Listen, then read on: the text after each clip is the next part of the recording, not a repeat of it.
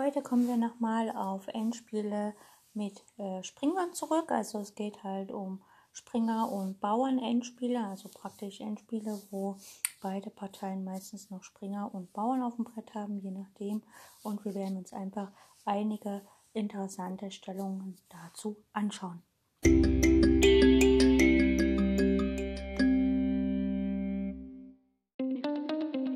Herzlich willkommen auf meinem Podcast Schachradio bzw. Schach on Air.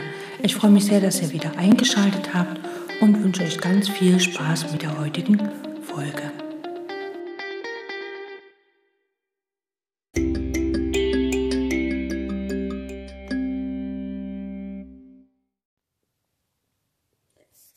Fangen wir mit folgender Stellung an. Der weiße König geht auf B3, ein weißer Springer auf E4 und ein weißer Bauer auf A3. Und Schwarz hat den König auf G2, ein Springer gerade nach D6 gezogen und ein Bauern auf F3. Schwarz seine Idee von Springer D6 war halt, wenn Weiß Springer schlägt D6 spielt, dann hat Schwarz genug Zeit mit dem Bauern durchzuziehen. Aber Schwarz hat sich da ein bisschen verkalkuliert. Also Weiß spielt Springer D6, Schwarz spielt F2 und jetzt würde der natürliche Zug äh, Springer C5, äh, Springer F5 eigentlich verlieren, weil dann Schwarz äh, König G3 spielen kann, denn danach kann äh, Schwarz ja dann äh, F2 spielen, denn die Springergabel Springer E3 geht nicht mehr. Demzufolge kann Weiß halt einfach nach F2 nicht Springer F5 spielen, aber Weiß strebt ja einfach mit dem Springer nach E2, äh, nach E3, denn nach F1 Dame kann halt Springer E3, wäre halt eine Springergabel und würde die Partie gewinnen. Und äh, Weiß ist ja nicht verpflichtet, nach F5 zu gehen mit dem Springer, um nach E3 zu kommen. Also er kann auch Springer C4 spielen. Und jetzt funktioniert diese äh, Verteidigung von König F3 nicht, denn wenn Schwarz jetzt König F3 spielt, dann kann Weiß einfach Springer D2 Schach spielen. Selbst wenn der König den Springer angreift, mit König E3 spielt Weiß einfach König C3, deckt seinen Springer. Und in dem Moment, wo Schwarz auf F2 einzieht, äh, wird halt einfach der Springer äh, auf F1 nehmen. Das heißt also, der weiße A-Bauer wird laufen und der König, der schwarze, kommt jetzt gar nicht so leicht äh, an den weißen A-Bauern heran, denn die Felder auf der vierten Reihe, äh, das Feld D4 ist ja blockiert durch den Springer auf D2. Das heißt, da muss der König erstmal quasi einen kleinen um Umweg laufen und in der Zeit ist der Bauer ja schon eingezogen. Ne? Deswegen hier hat sich Schwarz einfach verkalkuliert mit dem Zugspringer D6. Äh, er glaubte halt, das reicht für ihn, aber es reicht halt nicht. Man muss halt immer sehr genau rechnen.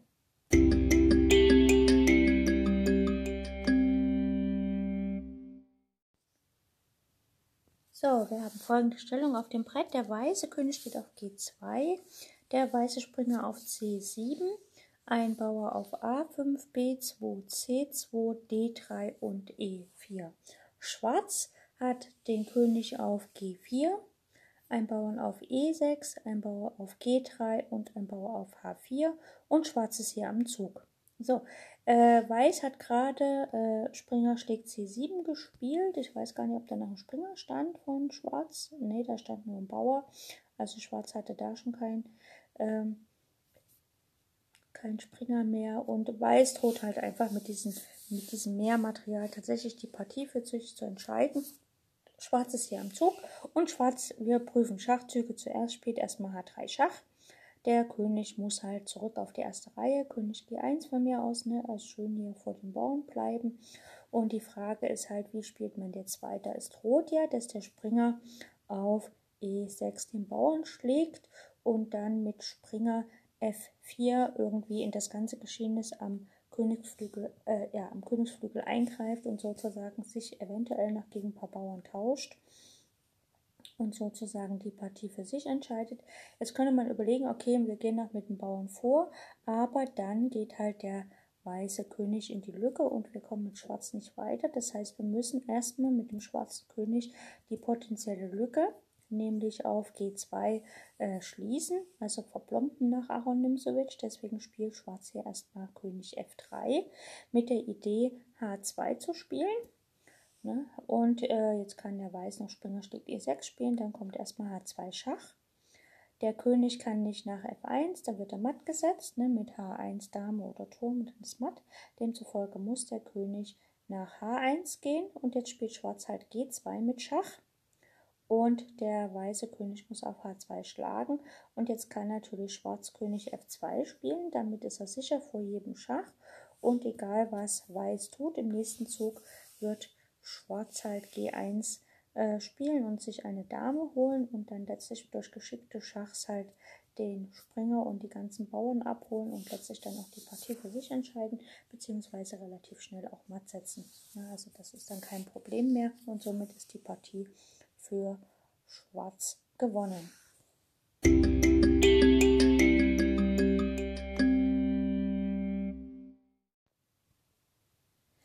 Haben folgende Stellung auf dem Brett. Der weiße König steht auf F2, der Springer auf A6 und Weiß hat noch fünf Bauern auf A3, B3, C2, F3 und H4. Schwarz hat den König auf F7, den Springer auf F5, ein Bauer auf B5, ein Bauer auf C3, D4 und H6. So, Schwarz ist hier am Zug.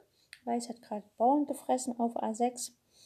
Und hier kann Schwarz folgendes tun. Schwarz spielt einfach D3. Die Sache ist halt die, wenn der Bauer äh, schlägt, ne, also wenn quasi C schlägt D3 kommt, dann kann man einfach C2 spielen und der Bauer ist nicht mehr aufzuhalten, weder von Springer noch von äh, König. Demzufolge muss nach dem Zug D3 kann man halt nicht einfach schlagen, sondern äh, Schwarz muss einfach den Springer, äh, Weiß muss den Springer ranholen mit Springer B4. Ne? Und dann spielt Schwarz einfach D2. Jetzt hat er quasi einen gedeckten Freibauern. Der König muss jetzt ran, um den Bauern aufzuhalten, also König E2. Und jetzt kann halt Weiß einfach Springer E3 spielen.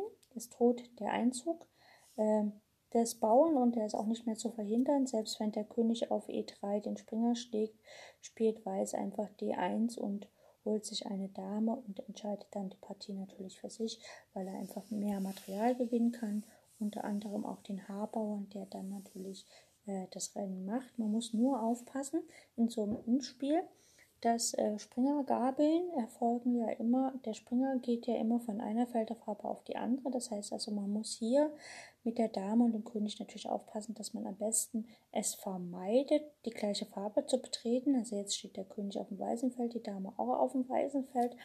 Das sollte man potenziell vermeiden, denn da drohen immer irgendwelche Springergabeln und wenn man das in einer echten Partie auf dem Brett hat und man hat noch Zeitnot, dann kann es leicht sein, dass man Springergabeln übersieht. Und da ist die beste Abwehr dagegen, dass man halt den König auf der einen Felderfarbe belässt und die Dame natürlich, wenn möglich, auf der anderen Felderfarbe oder halt durch Schachgebote das Ganze verändert, sodass der Springer gar keine Chance hat, irgendwelche Gabeln anzusetzen. Natürlich hier, wenn man gegen den Springer spielt mit der Dame, dann ist es so, dass man halt immer auf Zugzwang spielt. Also hier empfiehlt sich zum Beispiel dann einfach die zwei mit Schach und den König heranführen, sodass natürlich keine Springergabel drohen kann. Und wenn der Springer zieht, fällt halt der C2-Bau von Schwarz, wenn man nicht gerade im Schach steht und so. Ne? Und wie gesagt, das Bestreben der Schwarzen ist halt hier einfach den Bauern. Ne? Man könnte halt hier auch einfach Dame E1 Schach spielen und den Bauern auf H4 gewinnen. Ne, aber da ist halt dann einfach, dass der Bauer auf C2 fällt. Man muss halt hier ziemlich genau überlegen, wie man das weiterspielt. Auf jeden Fall äh, wird halt die Dame nochmal ein bisschen Material gewinnen und dann wird höchstwahrscheinlich, wenn der Haarbauer bis dahin nicht gefallen ist, der Haarbauer das Rennen machen. Man sollte hier auf jeden Fall als Schwarzer versuchen, äh, mindestens einen Bauern übrig zu behalten, denn äh, sonst gibt es halt dann wirklich das Problem, dass der das äh, ähm, es weiß halt einfach schafft, die Dame irgendwie ähm, zu ergattern oder halt einfach einzuzwängen. Also das sollte mit Schwarz gewonnen sein. Wer das mal ausprobieren will, kann das aufs Brett hinstellen und sozusagen gegen sich selber oder mit sich selbst durchspielen bis halt zum Gewinn. Genau, und wir kommen dann noch zu der nächsten Aufgabe.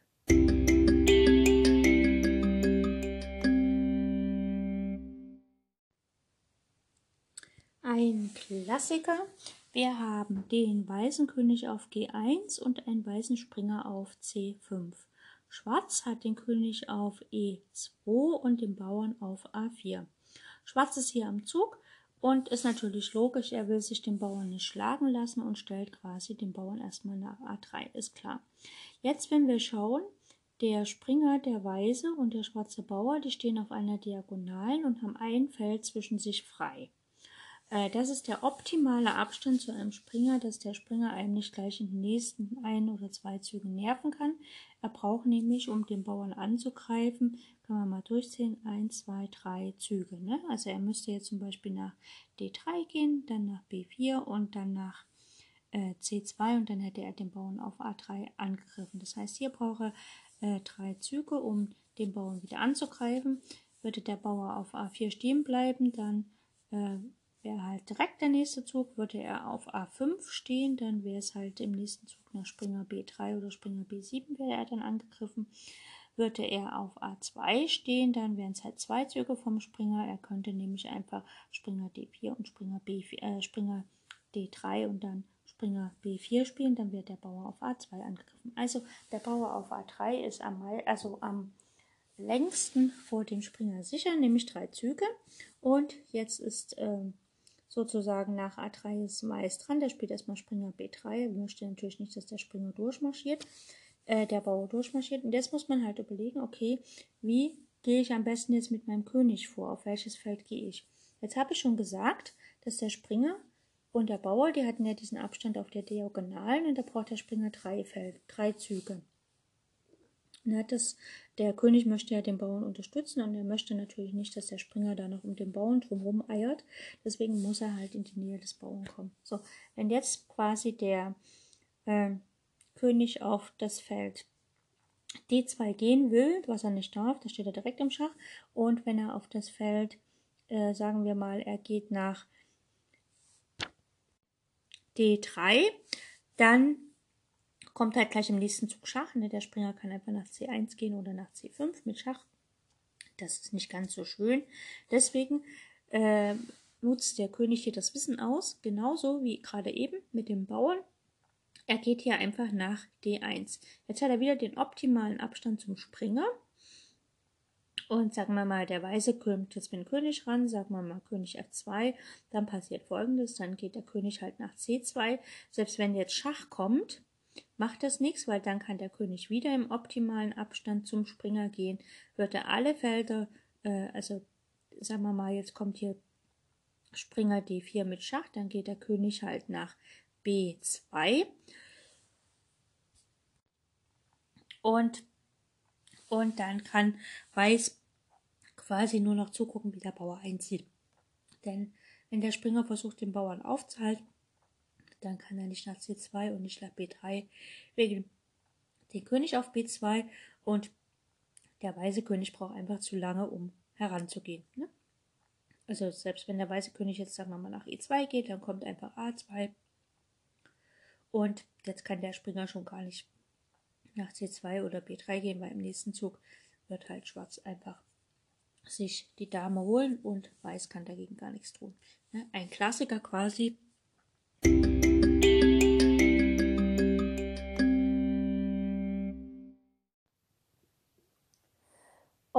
Damit kommen wir zum Schluss des heutigen Endspielkurses. Ich wollte es bewusst ein bisschen kürzer halten, einfach damit man nochmal äh, einfach vielleicht nochmal hören kann und vielleicht blind nochmal nachspielen kann. Warum so oft Springer-Endspiele? Ganz einfach, weil viele Schachspieler äh, im Blindspiel Probleme mit den Springerzügen haben. Deswegen halt öfters Springer-Endspiele, weil einerseits ähm, kann man da natürlich so ein bisschen die Figurenkoordination lernen und andererseits kann man natürlich dann äh, sozusagen auch den Weg der Springer ein bisschen mehr üben. Äh, andererseits beschäftigt man sich halt mit Endspielen, was halt gar nicht mal so dumm ist. Also äh, deswegen Springer-Endspiele, einfach um äh, zu lernen, dass man halt mit, ähm, ja, mit Springern sozusagen äh, viel erreichen kann. Ja, das war's für heute. Ich danke fürs Zuhören und wünsche euch maximale Erfolge bei euren eigenen Partien, sei es im Internet oder sogar offline. gegen echte menschliche Gegner, also Kinder, Jugendliche, Senioren, Frauen, Männer, was auch immer da an Gegnern einen über den Weg läuft, das sollte man nutzen und halt Schach spielen. Leider äh, gibt es ja momentan nicht so viele Möglichkeiten, tatsächlich Schachturniere zu spielen. Und Spieler, die diese äh, tatsächlich hochrangige Schachturniere wie zum Beispiel Weigandsee mitspielen, da gab es ja das Meisterturnier im Januar. Da gibt es halt Berichte, dass die Spieler sich relativ einsam gefühlt haben, weil diese soziale Komponente nach den Partien mit Freunden, mit Schachfreunden quasi noch was essen zu gehen, Partien zu analysieren, sei es auf dem Brett oder halt ähm, blind im Kopf, das äh, fehlte und die Spieler haben quasi an einer Einsamkeit gelitten, mehr oder weniger, die für uns äh, unvorstellbar ist, weil äh, ja, man musste halt quasi anreisen, dort erstmal in Quarantäne gehen, dann hat man halt die Partien gespielt, hat aber eigentlich immer nur seinen Gegner und die Spieler dort gesehen. Danach musste man halt wieder aufs Hotelzimmer, war, wenn man keinen Begleiter hatte, halt alleine, konnte natürlich dann nicht irgendwo essen gehen oder so. Das Essen gab es halt im Hotel und danach, nach dem ganzen Turnier, ist man halt nach Hause gereist. Dort war man dann möglicherweise wieder in Quarantäne. Also da war man halt eine ziemlich lange Zeit immer Quarantäne, Schachspielen, Quarantäne und dass äh, wenn man das natürlich äh, bewusst macht, also äh, viel, es gibt ja Menschen, die gehen bewusst zum Beispiel mal für mehrere Monate ins Kloster und begeben sich dort in Selbstisolation, um sich spirituell weiterzuentwickeln. Da ist es ja ganz okay, aber wenn man halt als Schachspieler eigentlich zum Turnier fährt und so ein bisschen das Hintergrundidee hat, oh, ich treffe da mal Leute und mache soziale Kontakte und dann findet das nicht statt, ist das eigentlich sehr schade. Also nutzt die Zeit, um euch einfach äh, schachlich weiterzubilden, sei es halt im Internet, auf Twitch gibt es ja jede Menge, äh, wo quasi äh, immer Live-Partien gezeigt werden, äh, sei es, dass man dort online Schach spielt, also Turniere und so weiter oder halt Videos anschaut. Oder wie gesagt, wenn es die Möglichkeit gibt, mit jemandem äh, tatsächlich am Brett Schach zu spielen, dann liebe Leute, nutzt die Chance und macht das oder ruft mal jemanden aus dem Verein an und spielt einfach mal über Telefon Schach. Da kann man sich auch noch ein bisschen noch normalerweise und also, also praktisch während des Spiels unterhalten und so. Also schiebt nicht alle Spiele äh, ins, ins Internet und spielt nur online, sondern versucht auch wirklich Kontakt zu euren Schachfreunden zu halten, sei es durch Telefon oder wenn es möglich ist, persönliche Treffen und spielt dann auch mal die eine oder andere Partie. Das ist so ein bisschen mein Aufruf nutzt die Zeit und beschäftigt euch mit Schach, lest Bücher, macht Schachaufgaben, hört Schachradio, immer wieder meine alten Folgen könnt ihr alle durchhören. Ähm, freue ich mich natürlich, wenn es immer mehr Hörer werden und ich freue mich auf die nächste Sendung. Bis dann.